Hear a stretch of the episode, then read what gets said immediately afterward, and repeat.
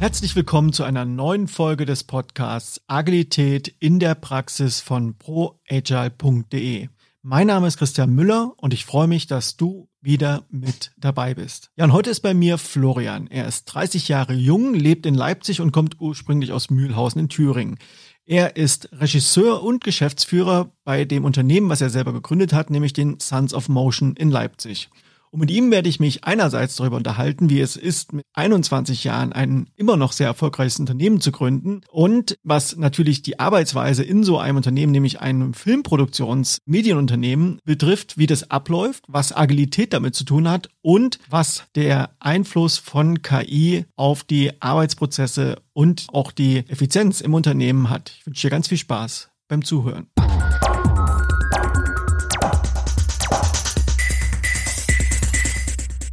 Hallo Florian, grüß dich, schön, dass du da bist. Hi Christian. Wir sind ja hier virtuell zugeschaltet und wir haben uns vor kurzem kennengelernt und zwar waren wir bei euch im Rahmen unserer Masterclass Modern Leadership. Das ist ein Format, wo Führungskräfte sich treffen und einer der Teilnehmer, das war ein Schuldirektor, der zufällig dein Direktor damals in der Schule war. Ja, mein Klassenlehrer. Oder ja. dein Klassenlehrer sogar war. Der hat vorgeschlagen, dass wir die Abschlussveranstaltung in Leipzig machen, weil das der geografische Mittelpunkt der Teilnehmenden war.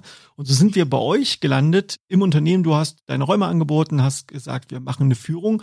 Und so habe ich dich kennengelernt und vor allen Dingen auch dein Unternehmen kennengelernt und habe mir gedacht, Mensch, mit dem Florian muss ich unbedingt einen Podcast aufnehmen.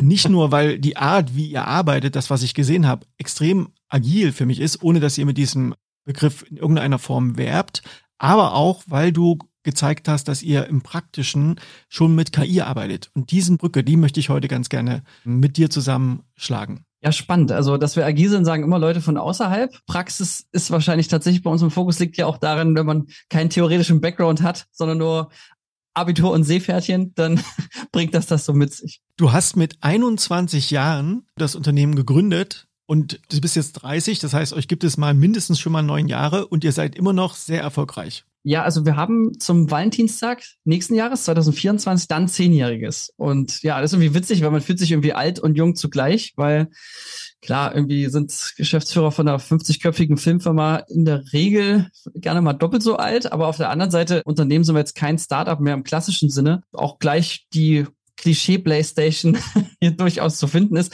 Man muss aber dazu sagen, diese Startup-Klischees haben wir erst, seitdem wir eigentlich gar kein Startup mehr sind, weil vorher hast du ja gar kein Geld für so einen Quatsch. Ja. Vielleicht kannst du ganz kurz mal erklären, was ihr macht. Also warum buchen euch Kunden?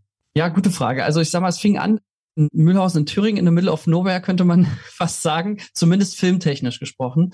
Und ich habe mit meinem elften Lebensjahr angefangen, Filme zu produzieren und da gab es dann äh, 300 schlechte Filme bis zum Abi und irgendwann war einer dabei, der aus Versehen oder sagen wir zumindest mal unerwartet mehr als 25 Filmpreise weltweit gewann. Und die Leute dachten, ich sei und hätte schon studiert.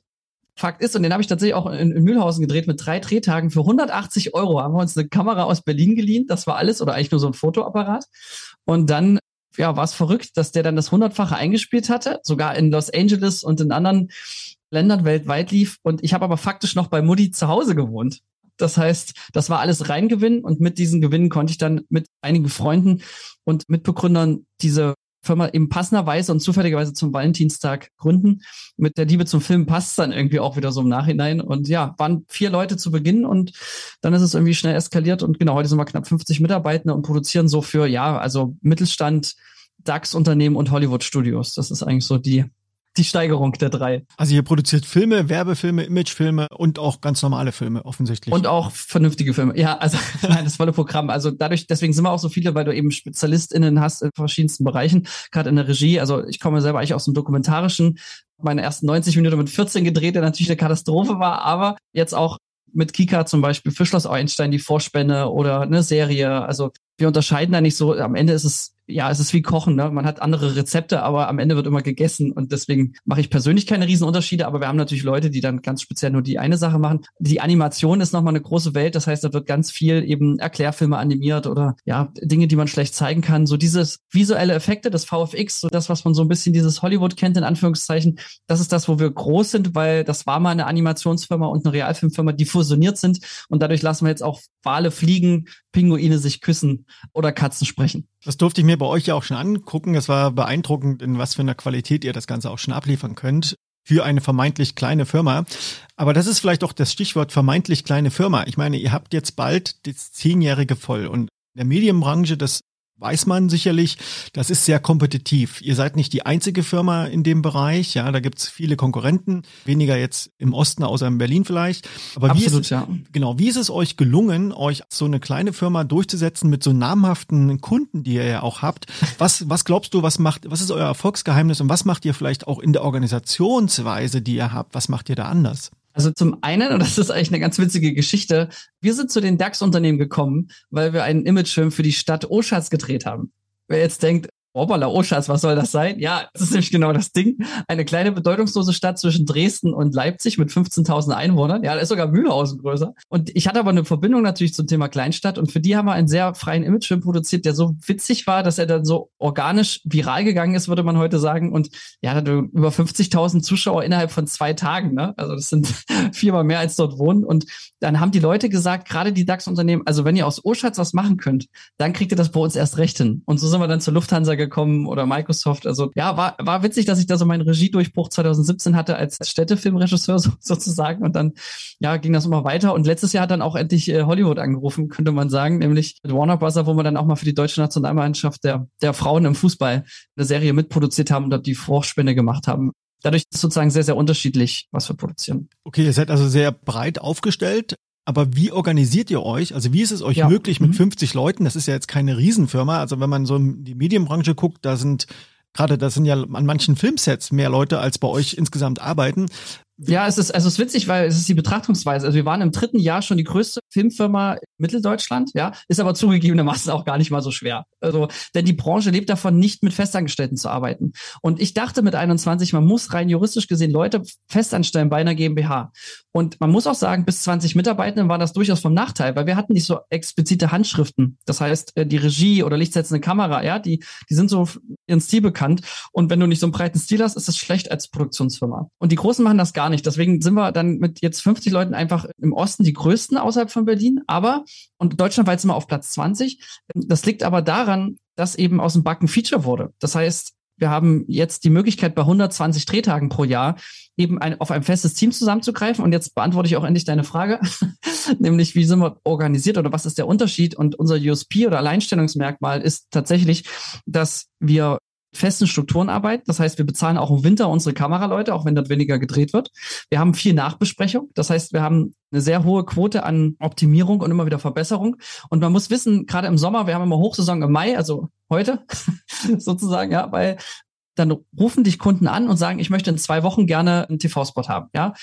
Das ist normalerweise nicht möglich, weil du musst dann erstmal Freelancer anrufen. Und wenn du gute Freelancer haben willst, dann sind die natürlich schon auch ausgebucht. Und bis du die Künstler ans Telefon kriegst und die sind nicht dafür bekannt, gut erreichbar zu sein und zur Branche generell nicht, dann verlierst du Zeit. Und wir gucken einfach in unsere selbstgeschriebene Software, weil es gab am Markt nichts. Ja, es gab nur Software für Spielfilme, für Agenturen, aber nicht für Filmagenturen. Und dadurch, dass wir teilweise bis zu 60 Projekte parallel haben, und das kann eben nur stattfinden, weil eben wir das so minutiös geplant haben und wir sind dadurch, ja, Spießer könnte man sagen. Wir sind gut organisiert und so doof das klingt, aber gut organisiert zu sein, ohne Überstunden zu produzieren, das ist ein USP. Und dadurch äh, habe ich A, die Hoffnung, dass wir es bis zur Rente durchhalten. Ja, weil Nachhaltigkeit war mir mit 21 insofern wichtig, weil ich wusste, ich habe noch mehr als vier Jahrzehnte. Und ganz ehrlich, die Arbeitsweisen gerade mit anderen Filmfirmen haben wir festgestellt, dass die, weißt du, die rufen dich dann am dritten Advent an und fragen, ob wir morgen, also Montag quasi, was nachdrehen können. Und dann denkst du dir, Digga, hast du keine Familie? Warum bist du nicht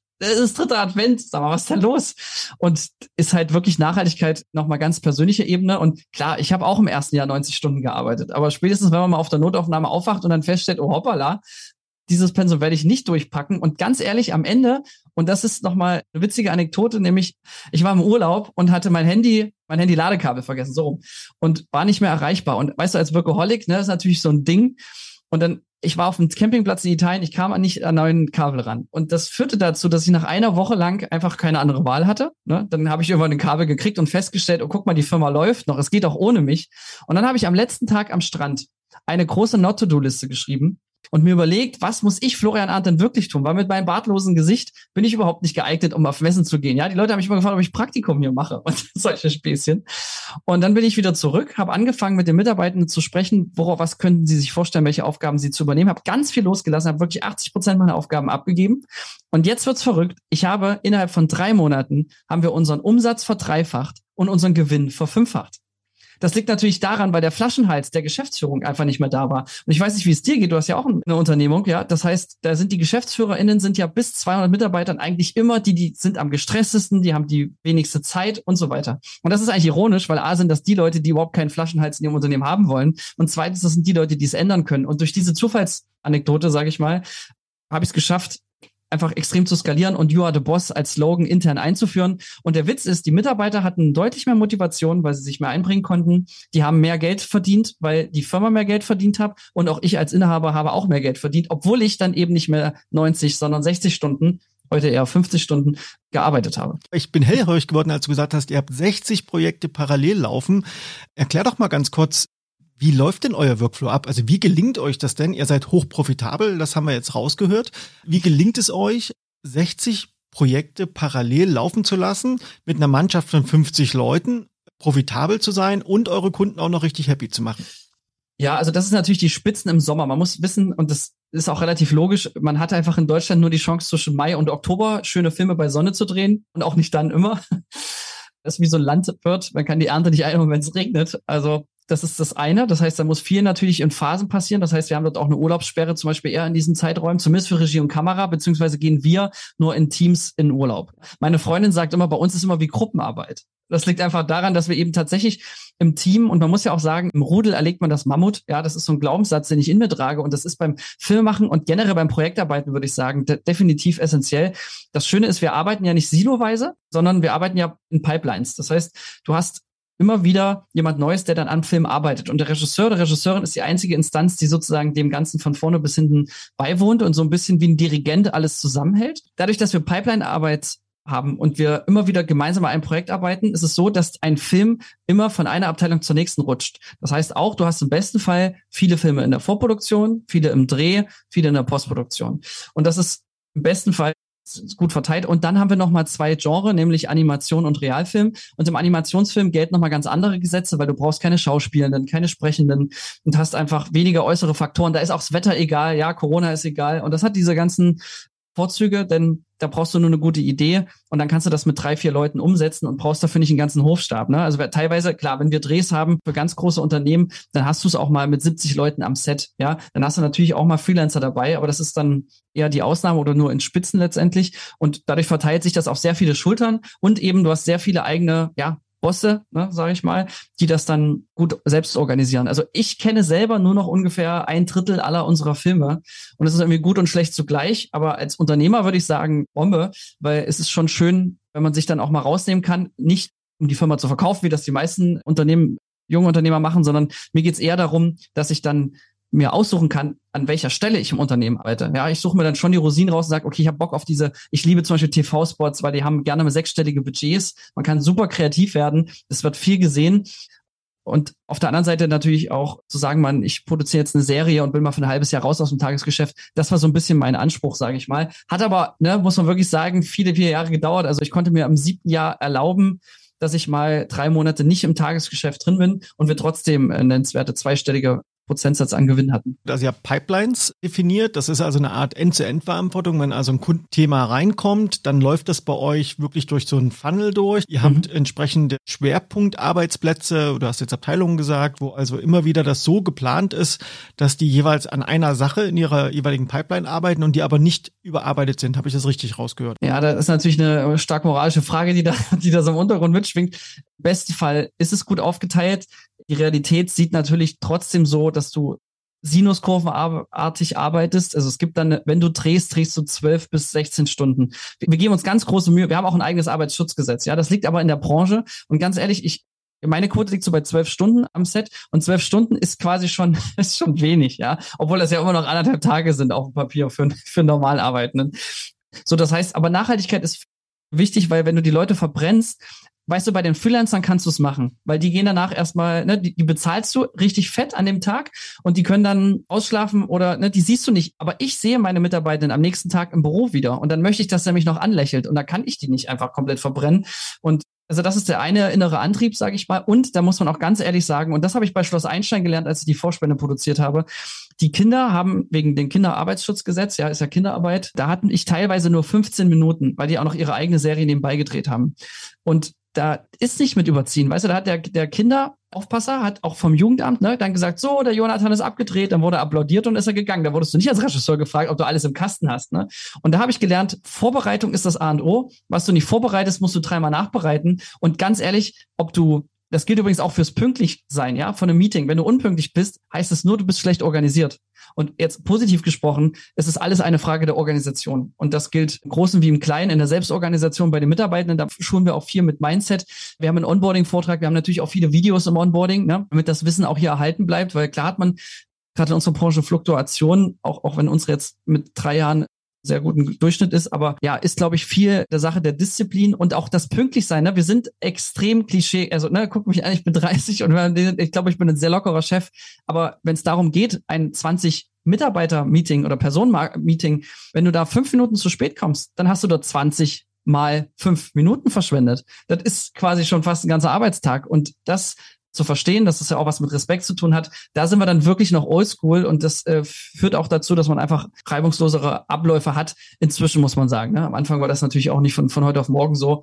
Gerade viel mit Überforderung, aber dieses Jahr, die ganzen Stichworte Selbstkehr, Selbstachtsamkeit und so weiter, das, die ganzen Buzzwords kannst du da jetzt einsetzen. Am Ende ist das einfach nur eine Sache der Organisation. Wie läuft bei euch Personalarbeit ab? Also was macht ihr für eure Mitarbeitenden, wenn die ins Unternehmen kommen? Was macht ihr, dass das funktioniert, dass die sich weiterentwickeln können, dass die einen guten Job machen und dass die auch das, was du gesagt hast, die Regeln, die ihr habt, aber auch das Mindset, was ihr haben wollt, dass das am Ende auch zum Tragen kommt? Ja, also zum einen sind dadurch, dass die Filmdrehs immer ein bisschen wie Klassenfahrt sind, ja, da hat sich auch nichts geändert seit meinem elfjährigen Ich, ehrlich gesagt. Ja, das Kinderzimmer heißt jetzt Büro, aber Spaß ist der gleiche. So, das heißt, das ist immer gut Teambuilding. Ich gucke jetzt eher, weil wir eine Größe erreicht haben, wo du nicht mehr Zufallsbegegnung viel hast, ja, weil das gibt schon Clusterbildung. Das heißt, so eine Abteilung aus der Animation ist auch gerne unter sich. Und das ist auch cool, weil die sind dann mit ihren Kollegen happy, ne? Wir haben eine anonyme Mitarbeiterbefragung, die liegen bei 10 war das höchste einer Zufriedenheit, 0 war das schlechteste, die liegen bei 9,2 die liegen so hoch, dass ich als Geschäftsführer neidisch bin auf meine Mitarbeiter, weil ich denke, Alter, warum habe ich denn nicht so eine Abteilung, wo, wo ich offensichtlich coolste Kollegen habe, ja? Weil meine Geschäftsführerkollegen sehe ich natürlich seltener, weil die natürlich auch ihre eigenen Projekte haben. Und also das ist so ein, ein Geheimnis. Das andere ist Stichwort Recruiting. Ja, also dass man eben guckt, dass auch die richtigen Leute reinkommt. Wir haben Quartalspartys und auf diesen Quartalspartys passiert einfach was Magisches. Ne? Das kostet dich vielleicht als Unternehmen in der Größe 500 Euro, vielleicht auch mal 1000, aber das kriegst du wieder, weil ja, habe ich mit betrunkenen Mitarbeitern die besten Mitarbeitergespräche, die nämlich sich nicht so anfühlen als solches. Das heißt, da höre ich auch mal viel die Kritik raus das, was auch in der anonymen Mitarbeiterbefragung auch hier und dann mal zum Vorschein kommt. Und es ist auch ein Recruiting-Witz, ja, weil Filmemacher bringen Filmemacher zur Party mit. Und acht Leute, die hier arbeiten, die haben wir bei einer Party kennengelernt, die habe ich beim Rauchen auf dem Balkon getroffen. Also die haben geraucht. Ne? Ich rauche nicht, ich trinke auch keinen Alkohol, ich trinke auch keinen Kaffee. Das ist der Grund, warum ich mich auch daran erinnere, was wir dort besprechen auf diesen Partys. Also für mich selber ist es nicht die Riesenparty, okay, aber ne, dafür hat man Freunde. Aber wir haben auch nur eine Küche aus demselben Grund. Ja, wir haben hier vier Etagen, hast es ja gesehen. Und die einzige Sache, wo ich mich mit meinen Mitarbeitern immer wieder streite, ist, wir brauchen eine Küche in der vierten Etage. Und habe ich gesagt, nein, es gibt ein Wasserloch, ja, das habe ich irgendwo mal bei Google gelesen, dass sich diese Leute eben zufällig bereichern können, wenn sie sich dann Teeküche treffen, um gewisse Austausche zu haben, weil man natürlich, auch wir laufen ja Gefahr, dadurch, dass wir eben wenig mit Freelancern arbeiten, so schön das effizient es auch ist, wir sind natürlich etwas inzestiös dadurch, dass du eben dann nicht so super frischen Input hast. Außer jetzt die PraktikantInnen, die so jedes halbe Jahr kommen sozusagen immer sechs neue Leute dazu. Und das ist ganz cool. Aber ja, um da so einen gewissen Zufallsaustausch zu haben, gibt es dann eben zum Beispiel nur ein Wasserloch, wo sich dann alle treffen müssen. Was ist so deine Vision eigentlich für die nächsten Jahre? Du hast gesagt, du willst gerne mit dem Unternehmen irgendwie in Rente gehen. So habe ich das jemals rausgehört. Aber was ist deine Idee? Was ist deine Vision? Wie wird euch das gelingen, als junges Unternehmen die nächsten zehn Jahre, wenn wir mal den Zeitraum nehmen, gut zu überstehen? Hast du da einen Masterplan oder gehst du da ganz adaptiv vor? Zum einen, wir haben das ganz bescheidene Ziel, ne? wir heißen Sons of Motion. Pictures übrigens eigentlich noch hinten dran, aber wir, wir kürzen das gerade ab, wegen der Academy of Motion Pictures, die die Oscars vergibt. Das heißt, wir haben schon dieses ganz bescheidene Ziel, dass wir einen Oscar gewinnen. Zur Not auch ein Bär Löwe oder Palme ist auch okay, also Cannes oder Venedig. Nominierung zählt. Das wäre übrigens der Abend, wo ich dann auch zum ersten Mal in meinem Leben Alkohol trinke. Das wäre jetzt so die große, die große Vision. Was unser Purpose ist, jetzt im Unternehmen selber, auch im Tagesgeschäft, ist natürlich Kommunikationsziele von unseren Produzenten, Klammern auf Kunden, zu übertreffen. Ja, also wir sind ja immer da, wenn es hakt im Recruiting oder im Sales, im Verkauf. Das sind die Probleme, die wir lösen. Ja, Image für Imagefilme oder interne Kommunikation, wenn es um Aufklärung und Information geht. Also so diese vier Bereiche, das ist das, das sind die Probleme, die wir lösen für Unternehmen. Und deswegen ist Film für uns auch nur Mittel zum Zweck. Und die Vision ist eben, dass das auch immer zweitrangiger wird, weil gerade das Stichwort KI ist natürlich jetzt eine extreme Erleichterung und großer Boost für Bewegtbild, um das zum einen auch ein bisschen bezahlbarer zu machen. Ja, also ich sage es auch wirklich salopp. Hollywood für den Mittelstand. Du kannst jetzt einfach Geschichten erzählen, die sich, die du dir vorher nicht leisten konntest, ja. Klar, wir haben auch mal 300.000 Euro für einen Film. Da kannst du schon eine Menge loslassen.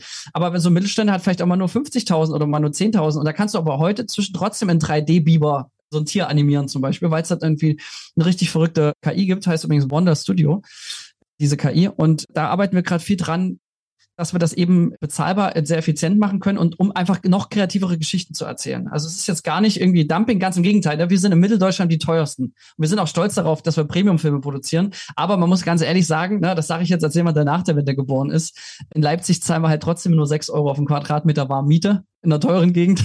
Und das ist ein mega Wettbewerbsvorteil und deswegen sind wir immer noch extrem bezahlbar im Vergleich zu unseren Kollegen aus München, Hamburg oder Köln. Jetzt hast du gerade den Begriff KI erwähnt. Wir wollten ja auch ein bisschen über KI reden so zum Ende des Podcasts hin zumindest. Lass uns mhm. das ganz kurz tun. Wie nutzt ihr momentan praktisch im Einsatz KI und wie hilft euch das ganz konkret? Also was macht das momentan bei euch mit eurem Alltag, mit eurem Umsatz, mit euren Kundenprojekten? Ja, also das Thema ist natürlich für den Schnitt nicht neu, weil die haben seit 2020 schon viel mit KI gearbeitet, aber was jetzt tatsächlich ein Riesenfeature ist, ist gerade im Tonbereich. Ja, das ist auch übrigens so ein, ne, alle kennen ChatGPT und Midjourney, aber keiner kennt eigentlich diese krassen KIs, die wirklich super viel Geld sparen. Klar, tun die anderen zwei auch, ne? Aber ich will nur sagen, die, es gibt über eine Million KIs.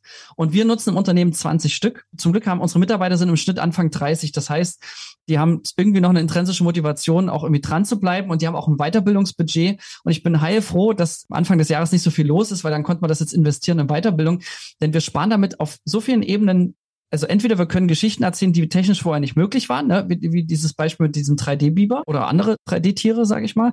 Aber was auch ein, ein ganz großes Ding ist, ist SprecherInnen. Ja, du musstest für einen TV-Spot, ne, hatte ich jetzt gerade erst wieder Diskussionen, da zahlst du halt gerne mal einen mittleren vierstelligen Betrag. Also zahlst du mal 3.000, 4.000 Euro dafür, dass ein Sprecher zehn Minuten in der Kabine steht und dir dann deinen Slogan einspricht.